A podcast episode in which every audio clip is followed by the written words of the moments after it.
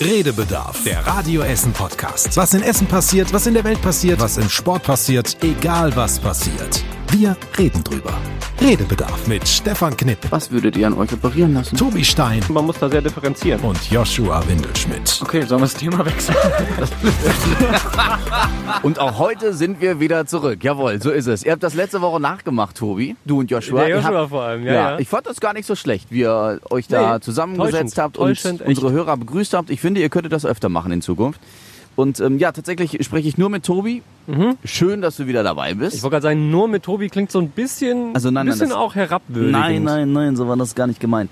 Schön, dass Tobi auf jeden Fall dabei ist. Wir sitzen auf den Steinen Ja, hier am Hirschlandplatz. Es ist echt hart. Das Ja. haben Steine, glaube ich, an sich, habe ich gehört. Aber es ist wirklich hart. Ja.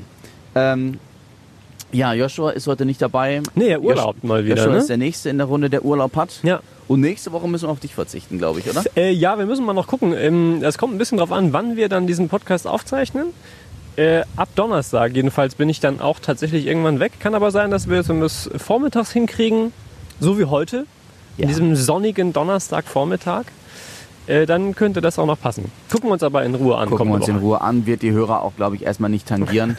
Ich glaube auch. Also nicht jetzt. Also nächste Woche werden sie natürlich so zittern und bangen, ja, und enttäuscht bist. sein, wenn ich da nicht dabei bin. Genau ja, so ja. ist es. Man hat Ja, ja auch eine Verantwortung. Wir sitzen in der Sonne, es ist wieder fantastisches Wetter diese Woche. Ja, Anfang der Woche noch durchaus heiß gewesen. Montag, Dienstag Temperaturen um 30 Grad. heißester Septembertag seit Aufzeichnungsbeginn, glaube ich, ne? Mhm, Ja. Genau.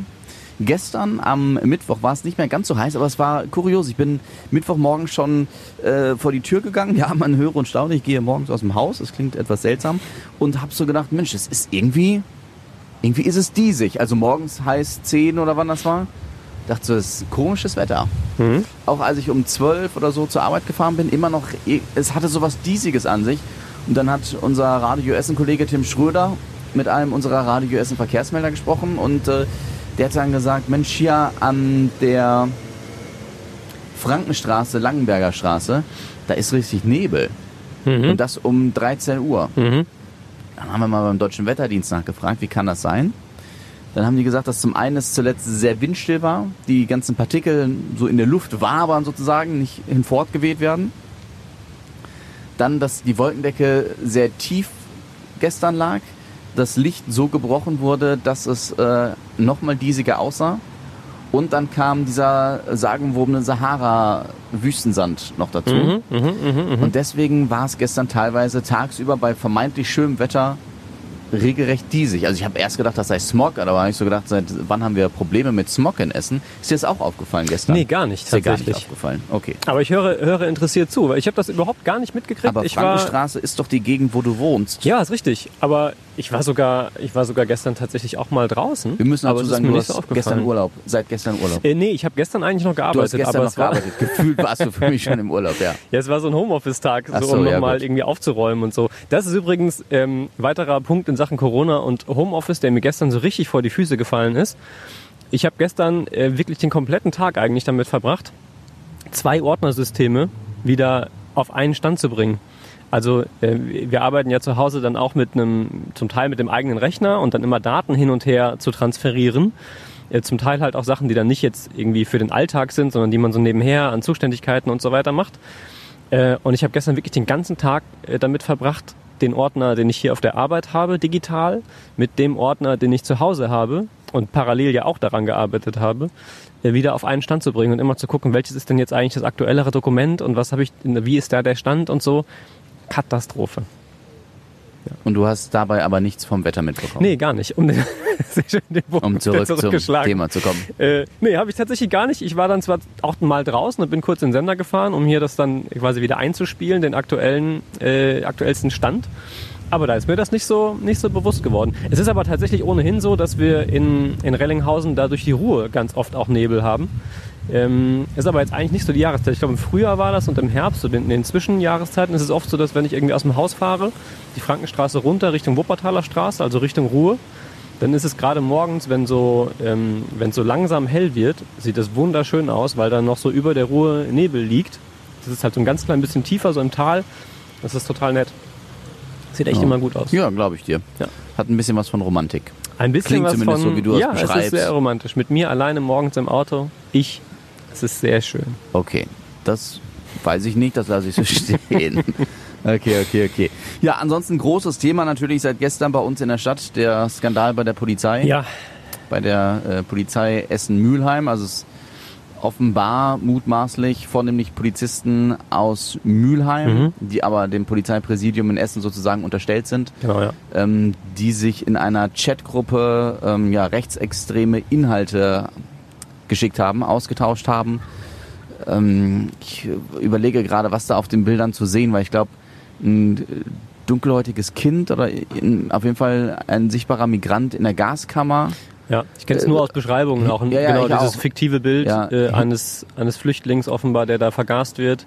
Ähm, irgendwelche Hitlerbilder, Hitlerbilder. was aber wohl in Anführungszeichen noch zu den, zu den harmloseren Sachen gehört, äh. Mhm. leider Gottes gehört, die man sich dort geschickt hat. Und das ist eben aufgeflogen. Und ähm, ja, da das äh, Polizeipräsidium Essen auch für Mülheim zuständig ist, ist natürlich auch unser Polizeipräsident in Essen, Frank Richter, da jetzt sehr gefragt. In dessen Haut möchte ich jetzt nicht stecken. Nee, ähm, definitiv nicht. Ähm, wobei ich fand, also man hat ihn dann ja auch gesehen in Pressekonferenzen, äh, dass er da erstmal aus meiner Sicht einen ganz, einen ganz guten Auftritt hingelegt hat, der sehr authentisch wirkte, auch sehr klar in seinen Aussagen, dass er sowas in 45 Dienstjahren sich hat nicht vorstellen können beispielsweise. Ähm, erstmal ja auch, nehme ich zumindest an, so aus der öffentlichen Wahrnehmung auch das Richtige getan hat, nämlich äh, alle entsprechend erstmal vom Dienst freigestellt. Ähm, so, und äh, das war erstmal das, was man dann gestern sehen konnte und wahrnehmen konnte von ihm, auch von, von unserem Innenminister in NRW, von Herbert Reul. Das fand ich schon mal ganz positiv. Was man natürlich auf der anderen Seite, und das, da geht es ja jetzt dann quasi auch drum, um die weitere Aufarbeitung, ähm, auch sagen muss, ist, dass die, die Überraschung, ähm, die beide dann auch zur Schau äh, getragen haben, ihr sagen wir mal zumindest ein bisschen zu hinterfragen ist, vor dem Hintergrund, dass es ja jetzt nicht der erste Fall ist, den wir in Deutschland mit äh, solchen rechtsextremen ähm, Tendenzen oder Chatgruppen haben bei der Polizei. Wir hatten sowas in Hamm, äh, diese NSU 2.0 Geschichte mit Polizisten aus Hessen, Berlin und Hamburg, die von Computern ähm, der Polizei Drohbriefe bzw. Daten, ähm, Adressdaten gezogen haben, um Drohbriefe zu schreiben und solche Geschichten. Also ganz neu ist dieses Phänomen jetzt nicht. Ähm, und deswegen wird sicherlich auch nicht ganz zu Unrecht kritisiert, da jetzt einen sehr überraschten Eindruck in der Öffentlichkeit zu hinterlassen. Ich denke mir auch oft, also nein, einerseits muss man sagen, eigentlich ist es erschreckend, wenn so etwas bei der Polizei passiert, weil die Ja. Polizei eigentlich für Demokratie, für Loyalität und allem, was dazugehört, einsteht. Für mich, für, Mhm. ne, so ist es ja auch gedacht. Andererseits muss man sagen, leider Gottes, äh, Rassismus, äh, rechtsextremes Gedankengut gibt's, befürchte ich, ähm, in allen Gesellschaftsschichten. Und ich befürchte, dass sich auch die Polizei da generell nicht leider von lossagen kann. Es wäre wünschenswert und es sollte so sein, Ja. aber die Gesellschaft ist halt nicht so, dass sie kannst, kannst halt nicht alle mit einer Meinung finden und denen einen Job zuweisen. Ja, ja das stimmt. Abgesehen davon, dass sich sowas auch entwickeln kann. Ja, ähm, das stimmt. Das ist natürlich in, also ist in dem Fall ja auch irgendwie schon ein Stück weit zumindest öffentlich auch besprochen worden. Ähm, also ich glaube auch, und da kann ich nur wiederholen, was du sagst, in allen Bevölkerungsschichten, in allen Gruppen, ähm, in allen Berufszweigen und so weiter wird es sicherlich einen Prozentsatz an Menschen geben, die äh, rechts- oder linksextrem sind. So, und die vielleicht nicht konform gehen mit dem Berufsbild, das man irgendwie davon gerne zeichnen würde. Ähm, dann ist es aber ja so, dass man an die Polizei zu Recht einen anderen Anspruch stellt, da das Menschen sind, die Waffe tragen und die als Exekutive eine ganz andere Machtposition haben als du und ich beim Radio oder jemand, der Brötchen verkauft oder sonst irgendwas. Ähm, und deswegen gibt es da ja auch verschiedene Mechanismen beim Einstellungsverfahren beispielsweise ähm, und Kontrollmechanismen, dass Menschen auch vom Verfassungsschutz äh, angeguckt werden, die dann später bei der Polizei in den Dienst gehen. Ähm, und das hat da offenbar alles nicht so richtig gut funktioniert. Ähm, denn es ist ja nur durch einen Zufall rausgekommen. Äh, Das Handy konnte man sich ja irgendwie nur angucken, weil offenbar derjenige wohl im Verdacht stand, irgendwie Infos weitergegeben zu haben, äh, illegalerweise an Journalisten. Und äh, ja, das hat da halt nicht so richtig funktioniert und über diese Kontrollmechanismen, ähm, glaube ich, muss man definitiv noch mehr sprechen. Also es ist ja jetzt irgendwie im, nicht erst jetzt, aber wieder in der Diskussion beispielsweise einen Studienauftrag zu geben und wissenschaftlich zu untersuchen, ähm, wie groß der Anteil oder wie groß das Problem mit, mit Rechtsextremismus bei der Polizei ist. Und ich habe tatsächlich bis heute nicht verstanden, warum man das nicht längst getan hat. Also das einzige Argument, was es dann vom, vom Innenministerium ähm, bundesweit ja, also auf Bundesebene immer gab, war ja, dass das möglicherweise nicht notwendig ist. Ähm, und äh, ja, dass man sowas dann im Zweifel eben nicht, nicht genau untersuchen muss. Und da bin ich äh, genau bei der Position von, ich glaube, Christian heißt der Fiedler, dem ähm, Chef des Bund Deutscher Kriminalbeamter, der jetzt auch seit gestern irgendwie in quasi allen Medien war und sich dazu geäußert hat. Ähm, der sagt, es kann doch nur zwei Ergebnisse geben bei dieser Studie. Entweder sie sagt, es gibt kein strukturelles Problem mit Rassismus bei der Polizei, dann ist das super, dann macht man da einen Haken dran und freut sich über dieses Ergebnis. Oder es gibt das Ergebnis, okay, an der und der und der Stelle gibt es ein Problem und dann muss man da genauer hingucken. Und dann ist es doch genau richtig und gut, da dann auch hingucken zu können und zu wissen, womit man sich da auseinanderzusetzen hat.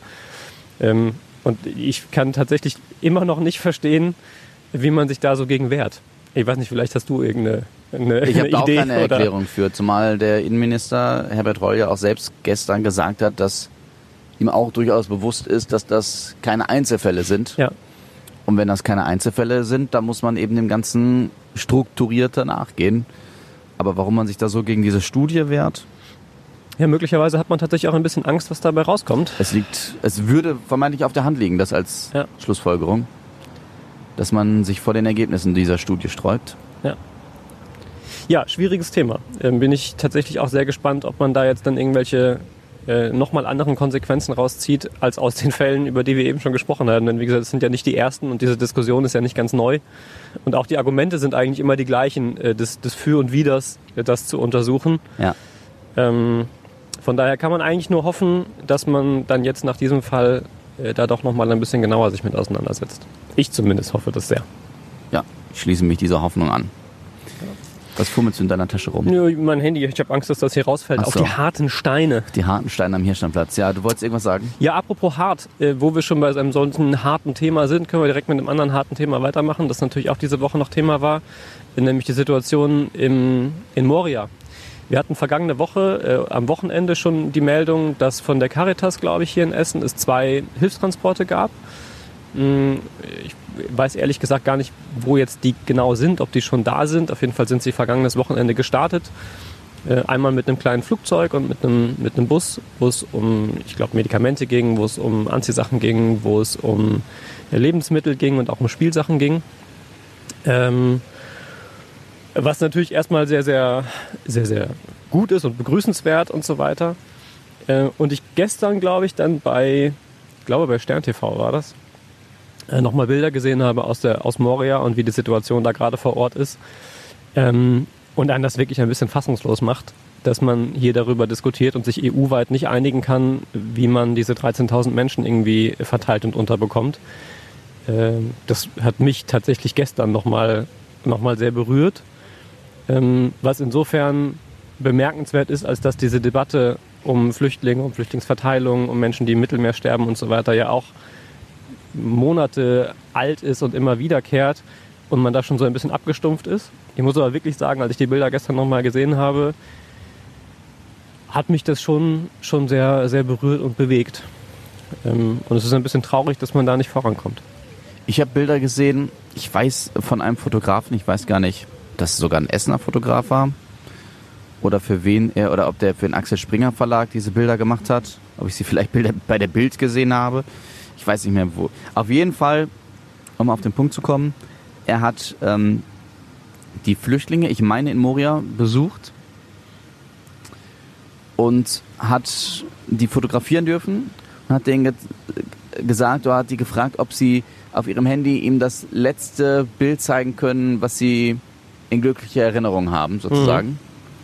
Einfach um den Kontrast herzustellen, ey, das waren Menschen mit einem ganz normalen Leben. Das äh, so wie du und ich. Ne? Vergewissere dich, mach dir klar, du könntest in die gleiche Situation theoretisch kommen. Auch du Ja. hast auf deinem Handy Fotos von Familienfeiern mit einer schönen Couch, einem schönen Fernseher im Hintergrund und jetzt stehst du hier in abgewetzten Klamotten in einem Flüchtlingslager. Ja. Und jetzt sind andere, die sagen, nee, wir wollen euch hier nicht. Bleibt da und seht zu, wie ihr vorankommt. Ja. Das fand ich sehr äh, beeindruckend, weil Bilder manchmal dann doch nochmal eine andere Sprache sprechen, als es Worte tun können. Ja. Das- ja, ja. wie gesagt, mir, mir, ging das, mir ging das genauso ähm, äh, bei diesen Bildern. Und ich gehöre gar nicht zu den, zu den Menschen, die sagen, ähm, um jeden Preis und in jeder Situation äh, müssen wir alle Menschen äh, da aufnehmen und es verbietet sich da irgendwie eine Diskussion drüber zu führen, wie man das managen kann und so. Ähm, ich bin da schon einigermaßen, wie soll ich sagen, offen für solche Diskussionen. Und ich kann auch verstehen, dass nicht jeder sofort sagt, ja, auf jeden Fall immer Willkommenskultur und das geht bis zu einem gewissen Grad vielleicht nicht. Bin ich total offen, das zu diskutieren. Ähm, was ich wirklich nicht verstehe, ist, dass wir uns jetzt streiten in Deutschland um, ich glaube, 1700 Flüchtlinge und da Wochen für brauchen, das zu entscheiden, denen es wirklich richtig, richtig dreckig geht.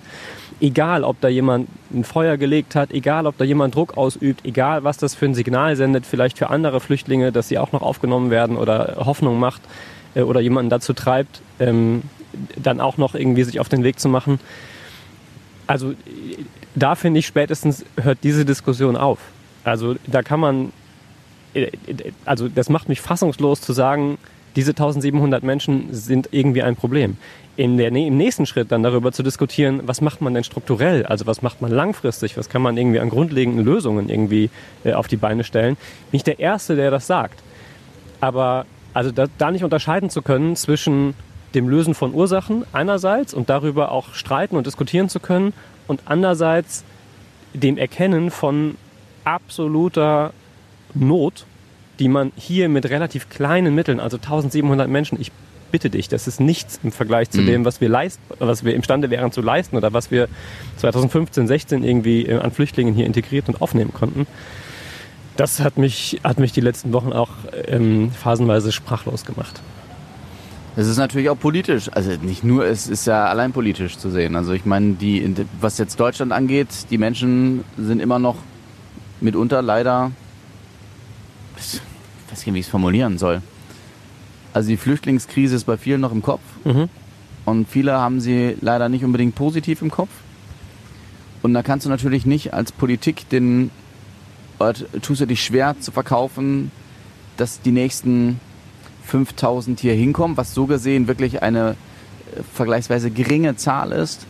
Aber dadurch, dass das alles so medial auch ähm, momentan im Gedächtnis ist, Moria und die Bilder und äh, sträuben sich bei vielen halt die Nackenhaare hoch und als Politiker traust du dich dann natürlich, das nicht durchzusetzen, weil du sagst, ja gut, wenn die Leute das nicht wollen, dann müssen wir mal gucken, wie wir da Kompromisse finden. Das ist halt das Traurige, dass da immer es auch viel um Wählergunst geht und so, finde ich. Ja, das ist sicher so.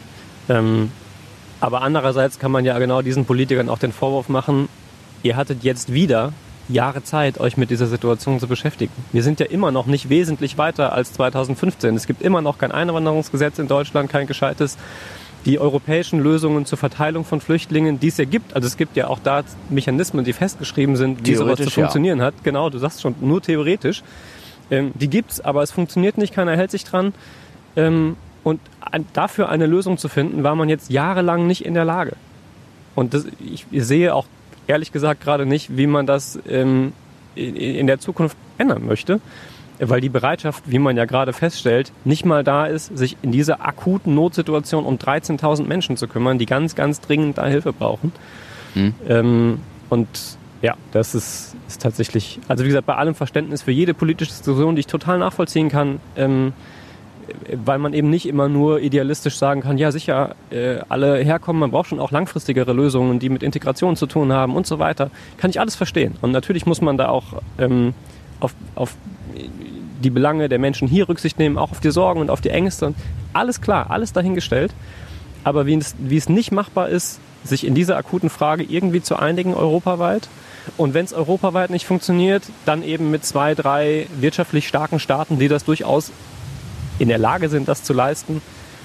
Das ist super schwer, glaube ich, zu verkaufen gerade. Ähm, und ja, das, wie gesagt, spätestens nach den, nachdem ich gestern diese Bilder nochmal gesehen habe, ist mir das dann nochmal sehr, sehr, sehr, sehr eindringlich äh, deutlich geworden. Sehr, sehr schwer, manchen im Rüttenscheid zu verkaufen, ist die Fahrradstraße. Das war diese Woche Thema bei Radio Essen und ich wurde gestern indirekt dazu aufgefordert, ja. im Programm ähm, weil ich in Rüttenscheid ja wohne, in unmittelbarer Nähe zur Rüttenscheider Straße, meine Meinung dazu zu äußern. Kann ich aber eigentlich gar nicht, weil ich so gut wie nie mit dem Auto auf der Rüttenscheider Straße unterwegs bin. Zurecht. Also ja, also einfach weil ich quasi zu Beginn der Rüttenscheider Straße wohne, wenn man von der Stadt aus guckt. und ähm, vorher schon ab. Ach nee, kann ich nicht mehr. Muss er jetzt, ist ja eine Einbahnstraße bei ja. mir. Aber trotzdem, relativ trotzdem zu Beginn der Rüttenscheider Straße abbiegen kann. Und ähm, wenn ich daherlaufe über den Bürgersteig, nehme ich das gar nicht so wahr. Ich merke das aber, die Witteringstraße oder auch die Karstraße sind ja auch, äh, oder ist jetzt auch eine Fahrradstraße Mhm. Richtung Holsterhausen, Frohnhausen. Und da habe ich das letztens auch gehabt, dass ich einen Fahrradfahrer vor mir hatte. Der ist ganz normal re- rechts gefahren. Also gar kein Vorwurf, alles gut und ist ja auch eine Fahrradstraße. Und da wollte ich erst überholen. Aber darf ich ja nicht auf einer Fahrradstraße, soweit ich weiß. Hm, Ich glaube, du darfst schon überholen, aber nur sehr, sehr vorsichtig und äh, mit hier zwei Metern Abstand oder so. Aber ganz dünnes Eis jetzt gerade, finde Ja, ich. Ich meine, dass das, dass das Zwei Meter Abstand, die Karstraße ist ja nur zwei Meter breit gefühlt. Und es gilt ja auch dann Tempo 30, ne? Also so viel Ja, ja, gut, aber der Fahrradfahrer war schon sehr langsam. unterwegs. Okay. Hm? Und dann bin ich da hinterher getuckert und habe so gedacht, würden jetzt hier wie in Münster die Fahrradfahrer hin und her fahren, okay, aber ein Fahrradfahrer in zwei Minuten so ungefähr und dann eine Fahrradstraße. Schwierig. Aber es geht ja darum, dass es vielleicht wird wie ja, in ja, Münster. also im besten Fall nutzen das mehr Menschen, aber Stand jetzt, du weißt, ich bin auch ein Autofahrer, ich bin kein Fahrradfahrer, Ja. kann ich die Autofahrer verstehen. Ja, ähm, ich muss gerade einmal die, die Zahlen nachgucken. Wir hatten dazu ja auch die Radio Essen am Morgen Frage, die es jetzt neu gibt. Äh, Kann ich dir sagen, 70 Prozent, ach nee, das war bei den, äh, bei den Halspilzen gestern. Ja, nee, ich hab's hier. Ähm, äh, 57 Prozent haben gesagt, ähm, besser als eine Fahrradstraße wären bessere und mehr Radwege. Also Genau, mehr als die Hälfte aller. Es waren, gab vier. Antwortmöglichkeiten. Von ja, zu Hause aus, als ich die gesehen habe, ja. grundsätzlich auch erstmal nachvollziehbar. Ähm, und dann 22 Prozent zusätzlich haben noch gesagt, ähm, dass das für Fahrradfahrer natürlich sicherer ist und außerdem gut fürs Klima. Also insgesamt fast 80 Prozent, die das tendenziell zumindest eher positiv als negativ bewertet haben. Wenn natürlich auch mit, mit einer gewissen Einschränkung, nämlich zum Beispiel zu sagen, naja, richtige Fahrradwege wären noch besser. Ähm, und immerhin ist es, ist es so jetzt, jetzt sicherer äh, für die Fahrradfahrer. Aber die anderen zwei Antwortmöglichkeiten, ich weiß nicht mehr genau, wie sie waren, also äh, macht überhaupt keinen Sinn und wollen wir nicht und ähm, schadet irgendwie den, den, ist doof für die Autofahrer oder so. Das waren also insgesamt nur knapp 20 Prozent. Ja. Es ging auch diese Woche ähm, vornehmlich auch bei uns darum, dass es eine Vorfahrtsstraße jetzt ist, die Rüttenscheider Ja. Straße. Genau, nicht mehr rechts vor links. Ne? Ja, aber das Problem habe ich jetzt noch gar nicht so Ist mir auch gar nicht aufgefallen, ehrlich wahrgenommen. gesagt. Also ich weiß gar nicht, wer das Problem da hat. Ich muss ganz Fahrradfahrer. ehrlich sagen, mir war gar nicht richtig bewusst, dass überall rechts vor links gilt auf der Rüttenscheider. weil man sowieso ja relativ langsam da fährt und immer wieder anhalten muss, weil irgendwer aus- oder einparkt. Deswegen hat sich die Frage irgendwie für mich nie so richtig gestellt. Ja. Naja, jetzt ist er da. Und jetzt schauen wir mal, wie sich das in den nächsten ein, zwei Jahren entwickelt. Ja. Schauen wir mal, wie sich das in den nächsten ein, zwei Jahren entwickelt. Eine ganz kuriose Meldung hat sich diese Woche, also eigentlich gar keine gute Meldung, weil es war ein Unfall. Mhm. Ich glaube, es war auf der, in Heidhausen, meine ich. Ähm, da ist ein Mann in einer Kurve, hat die Kontrolle verloren, hat sich mit seinem Auto überschlagen, hat ein anderes Fahrzeug gerammt Mhm. ähm, und während er sich überschlagen hat, ist er dann vor oder danach, wie auch immer, ist er dann auch noch vor eine Häuserwand geknallt. Die Häuserwand auch kaputt. Mhm. Und während er sich überschlagen hat, hat er auch noch ähm, Werkzeug aus seinem Auto verloren, das Okay. wiederum ein drittes Auto beschädigt hat. Ja. Also es ist Wahnsinn. Drei Autos kaputt, Häuserwand kaputt. Wie beschädigt war denn der Fahrer oder die Fahrerin? Er konnte von alleine aussteigen. Okay. Also, ne? Und äh, denkst du so, wow, Gott sei Dank nochmal alles glimpflich ausgegangen. ja, ja. Aber er war offenbar alkoholisiert, schreibt die Polizei. Ah. Das könnte natürlich ein Problem werden, mit der Versicherung das Ganze abzurechnen. Ja, das wird dann relativ Das teuer, könnte nach dem, was du da richtig so teuer aufgezählt werden. hast gerade. Richtig bitter. Ja. Ja, fand ich aber äh, kurios, wie man, also wie, wie, wie diese Aufzählung von Schäden immer weiterging. Erst ein zweites Auto, dann die Häuserwand und dann hat er auch noch Werkzeug verloren, das gegen ein drittes Auto gekracht ist, das Ja. Werkzeug. Mann, Mann, Mann, ja. So ein bisschen Murphy's Law, ne? Wenn es richtig, also wenn es scheiße läuft, dann auch richtig scheiße. Ja, Wert, ähm, Sachschaden im Wert von mehreren 10.000 Euro. Ja. Ja, krass, krass. Das war ähm, eine kuriose Geschichte. Anderer Unfall, allerdings ein Arbeitsunfall, äh, auch mit weitreichenden Folgen. Ähm, auch diese Woche und zwar äh, an einem Umspannwerk. In Horst. So ist es, äh, wo ein Arbeiter bei Wartungsarbeiten offenbar zumindest war das mein, mein letzter Stand, als ich äh, nicht im Urlaub war diese Woche. Ähm, offenbar irgendwo an den Strom geraten ist, zu nah, einen Stromschlag bekommen hat und äh, einen Kurzschla äh, Kurzschluss ausgelöst.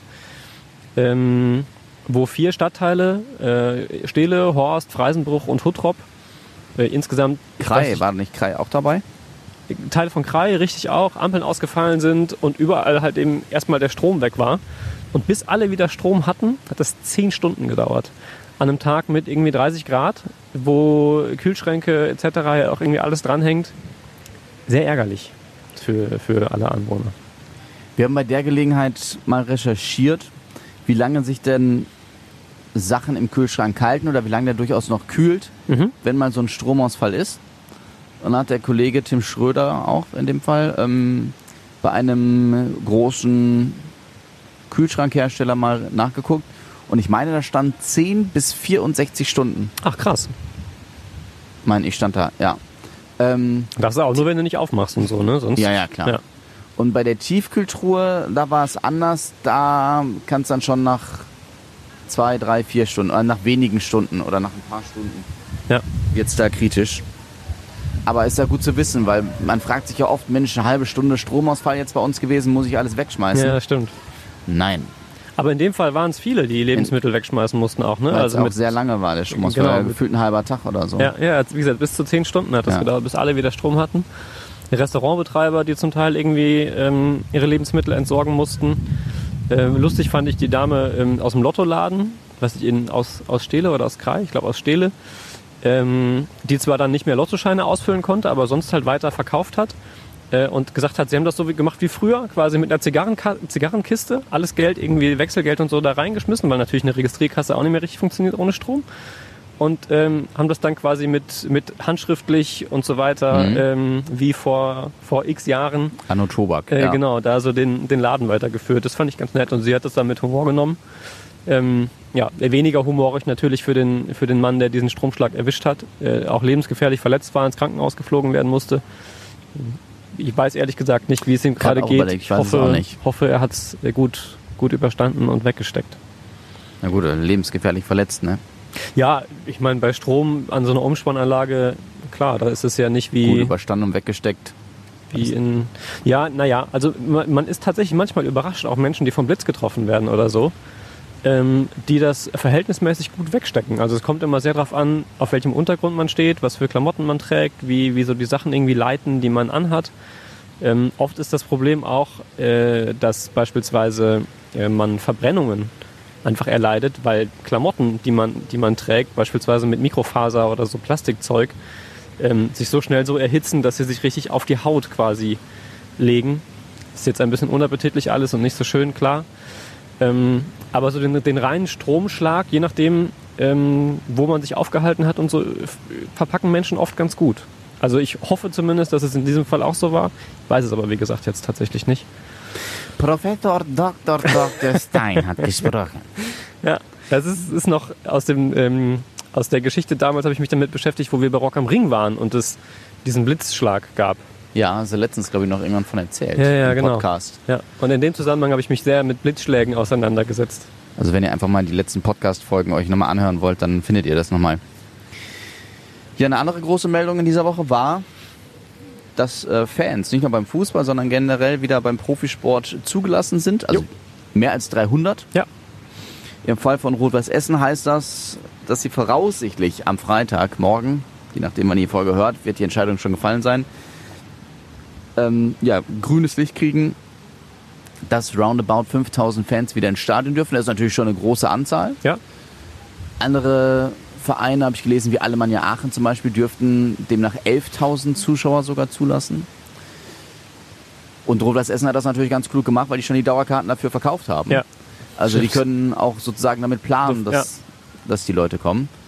Ich bin da noch sehr gespannt. Also ich finde das sehr viel, muss ich Mhm. gestehen. Also ich weiß nicht. Also ich freue mich für die Fans. Aber wenn ich mir so überlege, ich meine gut, die werden ein Konzept haben. Aber wenn ich mir so überlege, dass die ja auch hinter der Tribüne irgendwie zum Bierstand, zur Pommes gehen, anderthalb Meter Sicherheitsabstand, ja, das ist aber mitunter schwierig da.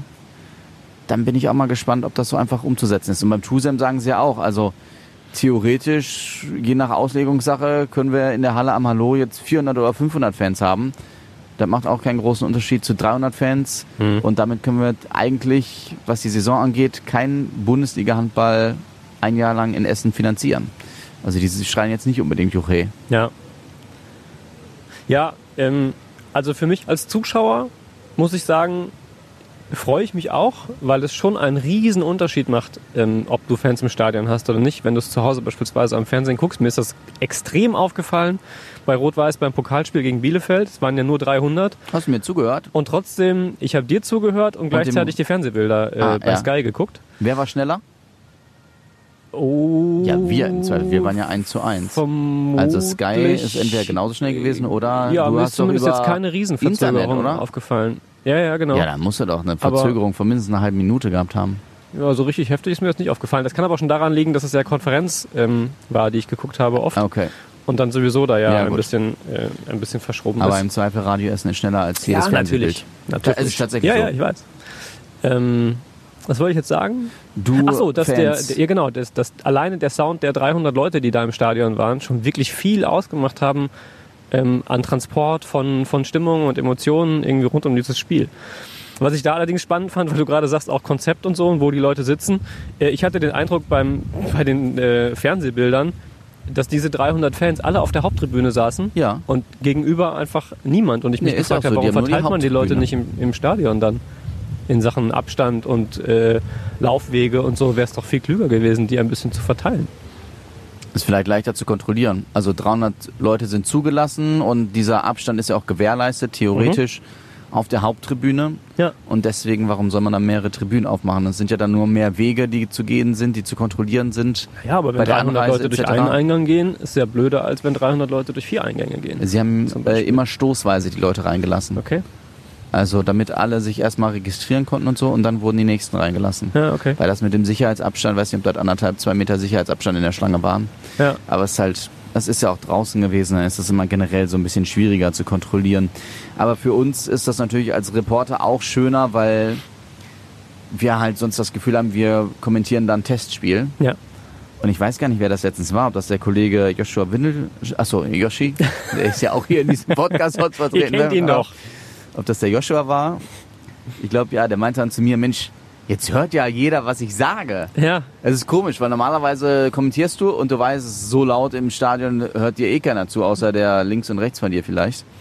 Und in dem Fall, wenn es wirklich so mucksmäuschen still ist, außer vielleicht ein paar Rufe, Schreie von den Spielern oder Trainern auf dem Platz, beziehungsweise neben dem Platz, dann ist das schon komisch, wenn du Ja. merkst, okay, gerade ein Dutzend um dich herum können ich verstehen und alles, was du sagst, ist normal, ne? Ist im, vom Radio sitzen ja nochmal so, so viel mehr. Das ist was ganz anderes. Aber es ist trotzdem, wenn du Ja. weißt, dass jemand ne, direkt hinter dir im Nacken sitzt und dir lauscht, ist das doch nochmal ein anderes Gefühl. Da kann ich ihn verstehen. ich habe für Radio Siegen äh, ja auch Fußballspiele kommentiert, auch Regionalliga Sportfreunde Siegen. Und das war quasi dauerhaft so, weil die keine Fans hatten. Nein, im Gegenteil. Wir hatten immer einen sehr recht, recht hohen Ja, Zuschauerschnitt ich im weiß. Leimbach-Stadion. Ähm, aber ich habe lustigerweise auch hier in Essen am Uhlenkrug äh, Schwarz-Weiß gegen Sportfreunde mal kommentiert. Ja. Äh, und da war es tatsächlich auch so, dass es keinen Platz mehr im Reporterbereich irgendwo gab oder mit den Anschlüssen das nicht funktioniert. Ich weiß jetzt nicht mehr, was der Grund war. Jedenfalls musste ich mich mitten auf die Tribüne setzen und saß also mitten zwischen Essener Fans und musste mitten zwischen Essener Fans dieses Spiel kommentieren und hatte halt genau diese Situation, die du gerade beschreibst, äh, nur eben ohne Corona, äh, dass ich da als, als Auswärtsreporter quasi saß ähm, und aus Siegener Sicht dieses Spiel kommentieren musste und umringt war, logischerweise, und mittendrin saß äh, zwischen ähm, Essener Fans. Und das war, äh, ich, ich musste grinsen, weil es genau das war, was du gerade beschreibst. Es ist ein unfassbarer Unterschied, ob man so kommentiert und sieht, wie die Leute merken, da spricht jemand über dieses Spiel laut in ein Mikrofon äh, oder die Leute hören halt nur vom Radio zu. Das ist, ähm, ja, kann man überhaupt nicht miteinander vergleichen. Ja, krass. Das war, seitdem macht es mir nichts mehr aus, in der Öffentlichkeit laut zu arbeiten. Aber bis dahin, das war, es war, ein, es war katastrophal. Es hat sich so schlimm angefühlt, so beobachtet. Ja, das aber nur am, nee, ist gut. nur am Rande. Bisschen, bisschen aus dem Sportreporter-Nähkästchen geplaudert. Ja. Wie geht's denn weiter im DFB-Pokal? Meinst du, also ist natürlich müßig jetzt zu diskutieren, weil wir noch nicht wissen, gegen wen wir spielen. Das finde ich total Aber lästig, dass die das Auslosung erst am 18. Oktober ist. Also wenn die Bayern auch gespielt haben, Ja. wer weiß, ob Schalke dann überhaupt bis dahin gegen Schweinfurt oder Türkgücü München gespielt hat. Ja, stimmt, ohne ja jetzt zu sehr auf diese Diskussion einzugehen. Ja. Ähm, und das Spiel selbst ist ja dann erst 22. 23. Dezember. Also wirklich, ich glaube normalerweise Kurz vor Weihnachten. kurz vor Weihnachten ist schon das Achtel- oder Viertelfinale. Ja. In diesem Jahr nicht. Das ist noch so ewig hin. Und es ist natürlich die Frage, wie es bis dahin dann aussieht mit Fans. Also sind es weiterhin 5000, sind es weniger, sind sogar vielleicht wieder mehr, warum auch immer. Ähm, sollte es wirklich so sein, dass man wieder mehr Fans zulassen darf oder dass Fans dabei sein dürfen, mehr als 300 weiterhin oder dann eben noch mehr, dann würde ich mir tatsächlich so einen größeren Verein wünschen. Also Bayern, Dortmund, Schalke natürlich. Mhm. Und sollte es umgekehrt der Fall sein, dass es doch wieder nur 300 Zuschauer sind oder Geisterkulisse oder wie auch immer, dann würde ich sagen, gibt uns einen Verein, der in Anführungszeichen schlagbar, Machbar ist. ist. Mhm. Kräuter führt, SV Sandhausen, das sind so, glaube ich, Vereine, die noch dabei sind. Natürlich auch zwei Ligen über RWE, aber noch eher für eine Überraschung machbar als ein FC Bayern München. Das ist halt so der Gedanke, den ich habe. Ja. Wie siehst du das denn als Ja, Fußballfan Ja, ähm, und Bayern-Fan? als genau als als Fan eines dieser großen Vereine fände ich es natürlich mega, äh, wenn beispielsweise irgendwie Bayern hier an die Hafenstraße käme. Ähm, und das sind natürlich immer die Spiele, die man irgendwie aus reiner Fanperspektive einfach geil findet. So. Von daher wäre es mir grundsätzlich irgendwie lieber. Aber es sind ja immer so die, die zwei Positionen. Entweder irgendwie ein starker Gegner, der die Hütte voll macht und ein spektakuläres Spiel, auf das irgendwie alle hinfiebern und Bock drauf haben, aber mit hoher Wahrscheinlichkeit eben ausscheiden. Oder so einen schlagbaren, äh, wo man vielleicht noch eine Runde weiterkommt. Ähm, das ist ja immer so die, die Krux. Also mir wäre mir wär ein großer lieber, glaube ich. Das fände ich, ich cool. Ich hätte Bock auf so ein Spektakel. Stadion ist ja auch irgendwie schick und gibt es her. Und von daher würde ich das gerne sehen. Ja, dann gucken wir mal. Am liebsten das, natürlich mit einem vollen Stadion. Aber das wird vermutlich dann noch nicht der Fall sein. Ja, vermutlich nicht. Wir haben ja diese Woche gehört von äh, Frau Kadicek und Herrn Spahn, dass ein Impfstoff für Deutschland erst Mitte nächsten Jahres in Aussicht ist. Wo ich mir so denke, da bin ich aber ganz froh, dass ich in einem Land lebe, wo man so bedacht ist und wirklich alle Tests durchgeht und wirklich erst was an die Öffentlichkeit weitergibt, wenn es wirklich ja, getestet ist, wo man sagt, das ist relativ nebenwirkungsarm, Mhm. hat dafür einen hohen Wirkungsgrad, anstatt wie in Russland oder Vereinigte Arabische Emirate haben jetzt auch so einen Notfallimpfstoff für ähm, Menschen in entsprechenden Berufen. Äh, Die USA wollen am liebsten, sicherlich auch wahlkampfbedingt, Anfang November am liebsten schon impfen. Also ich möchte nicht das Versuchskaninchen sein. Mhm. Deswegen bin ich eigentlich recht, also klar, Mitte nächsten Jahres denkt man sich so, boah, ist noch so ewig hin und ne, die Situation soll sich mal wieder entspannen. Aber ich bin froh, dass man da in Deutschland so besonnen dran geht. Ja, das stimmt. Ich finde nur, man kann es ganz schlecht einschätzen, weil ja, ähm, also über Russland haben wir beispielsweise auch schon in diesem Podcast gesprochen, als äh, das irgendwie die, die Meldung war. Ähm, da hat sich für mich noch nicht so richtig viel dran, dran geändert. Ich kann das wirklich schlecht einschätzen. Also natürlich muss man erstmal in der Bewertung vielleicht abziehen, zumindest kann ich das für mich persönlich sagen, äh, dass es Russland ist, von denen man jetzt aus westlicher Perspektive nicht so ein hohes Bild hat, von deren demokratischen und menschenrechtlichen äh, Zuständen im Land. Ähm, und dann sich genau angucken, was ist denn da jetzt das Verfahren? Am Ende des Tages ist ja das, was eigentlich hier unter Laborbedingungen äh, passiert, was noch getestet wird, das, was da jetzt quasi einfach an der Bevölkerung getestet wird, äh, was erstmal komisch anmutet. Am Ende des Tages gibt es aber ja auch Menschen, die sagen, naja, ob ich das jetzt an 30.000 bis 40.000 Testpersonen irgendwie checke und gucke, wie die darauf reagieren, oder ob ich halt einfach direkt an die Bevölkerung gehe und auch noch den, ähm, den Wirkungsgrad damit möglicherweise äh, einfach das Ganze beschleunige. Ähm, kann ja auch ganz positiv sein. Ich, kann, ich tue mich da wirklich schwer damit, das, das zu bewerten. Also was ich definitiv sagen kann, ist, ich fühle mich auch wohler damit, hier einen Impfstoff zu nutzen. Ähm, einfach vom, vom Gefühl. Und ich kann definitiv sagen, sobald es den gibt und sobald er zugänglich ist, ähm, würde ich mich da auch impfen lassen, ohne irgendwie Sorge zu haben, äh, ob ich mir damit jetzt was Gutes tue oder nicht. Das kann ich definitiv so sagen. Ja, das kann ich auch nur so bestätigen. Eine Überleitung hatte ich eben schon im Kopf, ich mache sie jetzt trotzdem, ähm, auch wenn sie gar nicht mehr passt. Es ging äh, von, von Rot-Weiß und schlagbaren und unschlagbaren Gegnern. Hätte ich die äh, Überleitung gemacht, wer definitiv nicht schlagbar war, war Thomas Kufen. Und zumindest noch einmal kurz zurückzugucken auf die Wahl, die wir ja vergangenen Ah, Sonntag letztes hatten. Wochenende erst, mein Gott, ja, schon ist wieder krass, so weit es fühlt zurück. sich an, als sei es schon irgendwie Zwei, drei Wochen her, Ja, ja. genau, ging mir am Montag irgendwie schon so. Äh, Sonntagabend alles, alles gelesen und am Montag schon das Gefühl gehabt, okay, ist jetzt auch durch das Thema. Mhm. Ähm, aber mit 54 Prozent der Stimmen direkt im ersten Wahlgang gewählt, haben ganz wenige geschafft äh, bei der Kommunalwahl jetzt. Äh, Oberbürgermeister, auch Landräte und so, ähm, absolute Ausnahme gewesen. Ansonsten die Grünen ähm, sehr stark, 7 Prozent mehr als bei der letzten Kommunalwahl. Die SPD sehr schwach mit minus 10 Prozent auch eigentlich wenig überraschend aus den allen Geschichten, egal ob äh, NRW-weit oder bundesweit, wie sich die SPD gerade irgendwie da so darstellt.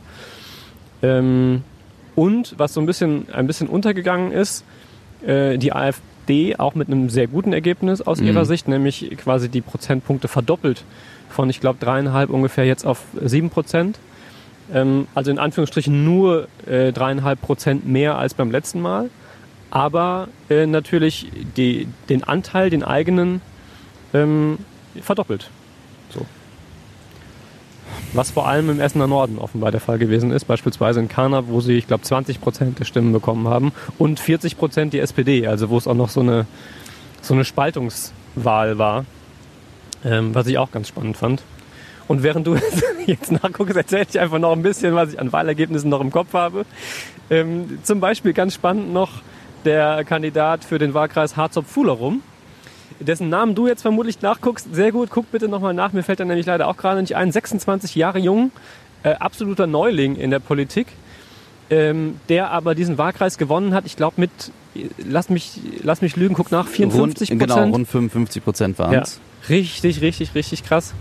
Ähm, was einfach eine, eine coole Geschichte war, über die ich mich gefreut habe, sie erzählen zu können, weil eben jemand Junges äh, mit einem Thema, ich glaube in erster Linie hat er punkten können mit äh, den Freiflächen äh, in und um Harzopf, äh, wo es darum ging, die eben nicht zu bebauen, sondern sie grün zu erhalten. Und damit halt irgendwie von 0 auf 100 mit diesem Wahnsinnsergebnis eingestiegen ist. Ja, Philipp ich- Rosenau meinst du. So, genau. Um dich da mal kurz, um da mal kurz einzuhaken. Ja, ne, ri- richtig, ja, habe ich, äh, ja, Philipp Rosenbaum, genau.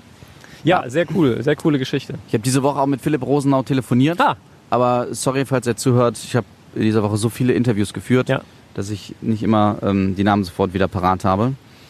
Und ähm, er hatte den Wahlabend, wenn ich mich richtig entsinne, irgendwo im Garten verbracht, zusammen mit Familie und Freunden. Mhm. Und ähm, hat dann auch die Nacht natürlich kaum schlafen können, weil er so aufgeregt war. Also nach dem Erfolg sozusagen. ähm, und er ist ja auch noch Student, studiert VWL an der Uni Duisburg-Essen. Mhm. Dann habe ich gefragt, ist das jetzt der Beginn einer großen Karriere oder wie sind die Planungen, also großen politischen Karriere? Ja. Hat er gesagt, nee, das er hätte jetzt keine bestimmten Ziele. Er freut sich jetzt erstmal über das Ergebnis und die nächsten Jahre dann für die SPD im Rat mit dabei zu sein und die Politik in unserer Stadt mit zu gestalten. Aber wenn es ihm gefällt, dann macht er weiter. Mhm. Und was dann noch wie kommt, hat er gesagt, das lässt er sich offen, ob da noch was kommt oder ob der dann irgendwann sagt, Politik hat mir doch nicht so viel Spaß gemacht, ich mache wieder was anderes. Fand ich sehr äh, offen, ehrlich, erfrischend und ich glaube, ähm, parteiunabhängig, dass die äh, Harzopfer und Fullerummer da auf jeden Fall keine schlechte Wahl getroffen haben. Ja. Ja, also macht auf jeden Fall einen sehr, sehr sympathischen Eindruck. Ja. Finde ich auch. Und eher auch immer schön, wenn jemand ähm, unterhalb der 30 äh, in irgendeiner Form politische Verantwortung bereit ist zu übernehmen und sich einsetzt. So, äh, freut mich auch immer. Ja, mich auch. Ich übernehme jetzt auch Verantwortung und würde sagen, wir ziehen hier einen Schlussstrich. Ja, ist okay. Es sei denn, deine Liste sagt noch, dieses Thema, Tobias, musst du unbedingt loswerden. Aber ja, pass auf. Ja. Oh, hätte ich sagen sollen. Wenn du mir so eine Tür auflässt, was, was erwartest du denn dann da? Ich dachte, du sagst mir einfach noch deine Highlight der Woche. Äh, mein Highlight der Woche ist ganz, ganz schnell gemacht, ist tatsächlich, dass ich jetzt Urlaub habe. Ich freue mich da wirklich drauf. Es ist geil, dass das Wetter noch so ist, wie es ist. Ich habe nächste Woche auch noch Geburtstag. Äh, normalerweise als Kind waren das immer Kindergeburtstage, die, Sagt in, Facebook mir das, dass du Geburtstag Ja, hast? Okay, schon. Gott sei Dank, ja. die ähm, drinnen stattfinden mussten, weil das Wetter immer irgendwie beschissen war. Die letzten Jahre war es immer schön. jetzt, ich hoffe, dass es sich noch ein bisschen, bisschen so hält. Wann du weißt es meistens erst am 22. Was ist das Also für ein Tag? nächste Woche äh, Dienstag. Ja, ich glaube, da soll es noch ganz gut sein, Stand jetzt. Sehr gut. Also da freue ich mich natürlich sehr drauf und das wäre quasi mein, mein Highlight. Aber du bist Woche. doch da auch im Urlaub, ne? Äh, Ja, ich Keine komme da Ahnung, wie gerade das Wetter wieder. da in deinem Urlaubsort sonst ist. Ich komme da gerade wieder von äh, St. Peter-Ording. Ja. Ja. Ah, das ist, jetzt tut's mir hier mit den Steinen. Ich merke das schon jetzt, das Alter auch. Jetzt, Da wo ich noch ein Jahr älter werde. Sehr seltsam in der Hocke auf den Steinen. Da hat man ja erst recht die Ja, ich Knöchel versuche- auf den Steinen drücken. Naja, ich versuche das, das Gewicht ein bisschen auf meine Füße abzulenken, damit ich nicht so mit dem Arsch, auf Deutsch gesagt, die ganze Zeit hier auf dieser Kante von dem Stein sitze. Also mein Highlight, wir haben eigentlich schon drüber gesprochen, das war tatsächlich der Pokalabend an der Hafenstraße. Ich habe das Spiel ja zusammen mit dem Kollegen Uwe Loch für Radio Essen kommentiert. Und es war tatsächlich nach langer Zeit mal wieder so, dass ich da gesessen habe, obwohl keine Fans im Stadion oder nur 300 Fans im Stadion waren, ähm, habe ich da gesessen und habe so ab der 70. Minute richtig Puls gehabt. Herzschlag. Wo ich so dachte, wenn du mal alt bist, du kannst dir keine Spiele mehr angucken, weil du immer Angst hast vor einem Herzinfarkt, sobald spannend wird.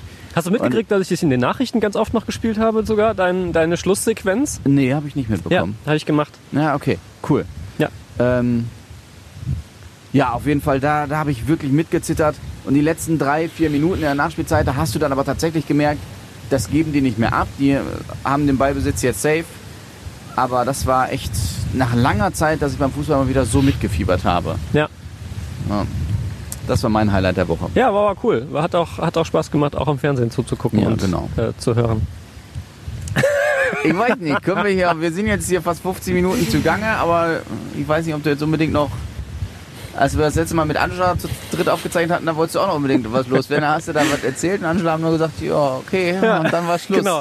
Ich das befürchte, dass das, dass das jetzt auch so wird, deswegen, deswegen lasse ich es. Ihr könnt ja, wenn es euch interessiert, ähm, mal bei radioessen.de vorbeigucken und Maskenkontrollen in Bus und Bahn bei radioessen.de mehrere hundert googeln. erwischt in den letzten Wochen, 80.000 Euro an Bußgeldern verteilt. So. Habe ich mich drüber gefreut über die Meldung. Einfach weil wir haben ja schon oft drüber gestritten, hier auch, wie das mit Kontrollen und so in Bus und Bahn aussieht und wie gut oder schlecht wir das finden. Ähm, deswegen habe ich mich über das Ergebnis gefreut. Guckt euch das an, wenn ihr wollt. Ja, guckt euch auch Tobi an. Der Mann wird nämlich nächste Woche ein Jahr älter und ich weiß Ja. nicht, ob er dann nochmal wiederzuerkennen ist. Wie alt wirst du, dürfen wir das verraten? 35. 35 schon. Ja, ja, ja. ja Ach ja. Gott, was heißt schon? Wenn man dich so sieht, denkt man, Gott sei Dank erst viel hat er noch vor 35. sich, ja. Ne, Ja, ja, ja. naja, gut. Macht Wird mal nichts. Ja, dann nächste Woche vielleicht mit dir, vielleicht ohne dich. Das ist ein Cliffhanger. Da werden die Leute sagen, oh, da muss ich einschalten. Auf jeden Fall. Hast du eigentlich mal wieder nachgeguckt, ob uns jemand geschrieben hat? Nee, ne? Doch, ich habe unter der Woche nachgeguckt und habe gesehen, äh, dass uns der Chef geschrieben hat mit einem Feedback äh, zu einer Folge, die er sehr gut fand. Mit der ich Kollegin Angela gefreut. Mit der Hecker. Kollegin Angela Hacker. Ja, die habe ich auch gelesen. Ja, genau. Danke Aber sonst, sonst nichts Neues passiert. Was ich Wenigstens einer natürlich. Nein, Quatsch, wir gehen ja mittlerweile in die Milliarden bei Ja. den Aufrufzahlen. umso überraschender, dass uns keiner schreibt, an redebedarf.radioessen.de. Macht das, wenn euch irgendwie was interessiert oder auf der Seele brennt. Oder wenn ihr meint, wir erzählen hier irgendeinen Mist, kritisiert uns auch gerne. Oder wenn ihr wollt, dass wir äh, über euer Thema sprechen. Wenn euch also kommende Woche ein Thema über die Füße flitzt und ihr sagt, das wäre da was für die Jungs, schreibt uns an redebedarf.radioessen.de. Auf die Füße fällt kenne ich. Über die Füße flitzt ist mir neu. Hast du ja gerade ausgedacht, die Redewendung. Oder wenn Je ihr, älter ich werde, umso kreativer werde ich. ja, wenn ihr nächste Woche einfach mal das Bedürfnis verspürt, am Dienstag, den 22.